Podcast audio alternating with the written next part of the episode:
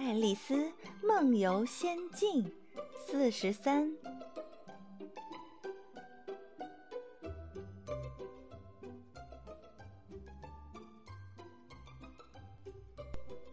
于是，他把这小生物放下，看着它很快的跑进树林，感到十分轻松。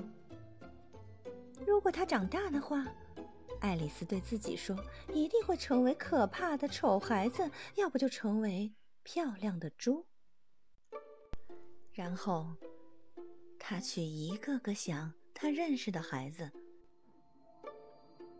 看看谁如果变成猪更像样些。他刚想对自己说：“只要有人告诉他们变化的办法。”这时，那只柴郡猫把它吓了一跳。它正坐在几码远的树枝上。猫对爱丽丝只是笑，看起来倒是好脾气。爱丽丝想，不过它还是有很长的爪子和许多牙齿，因此还应该对它尊敬点儿。柴郡猫，他胆怯地说：“还不知道他喜欢不喜欢这个名字。”可是，他的嘴笑得咧开了。哦，他很高兴。爱丽丝想，就继续说了：“请你告诉我，离开这里应该走哪条路？”这要看你想上哪儿去了。”猫说。去哪儿？我不大在乎。爱丽丝说：“那你走哪条路都没关系。”猫说：“只要能能走到一个地方。”爱丽丝又补充说了一句：“哦，那行。”猫说：“只要你走得很远的话。”爱丽丝感到这话是没法反对的。所以她就试着提了另外一个问题：这周围住些什么？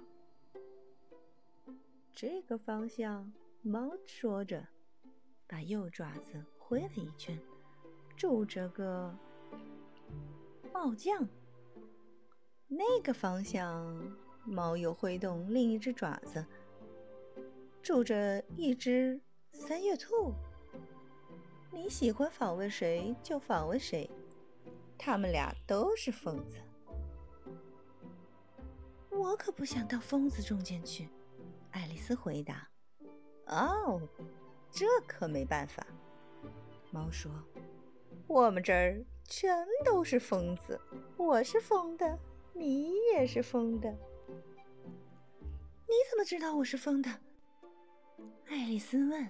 “一定的。”猫说：“不然你就不会到这儿来。”爱丽丝想，这根本不能说明问题。不过，她还是继续问：“你又怎么知道你是疯子呢？”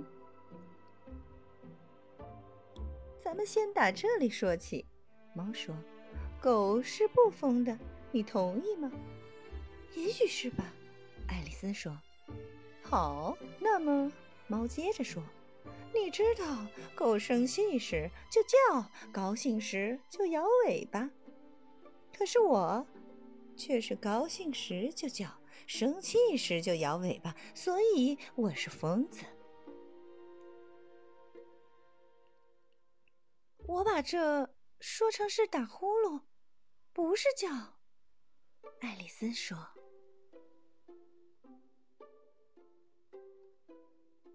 集已经播讲完毕，感谢您的收听。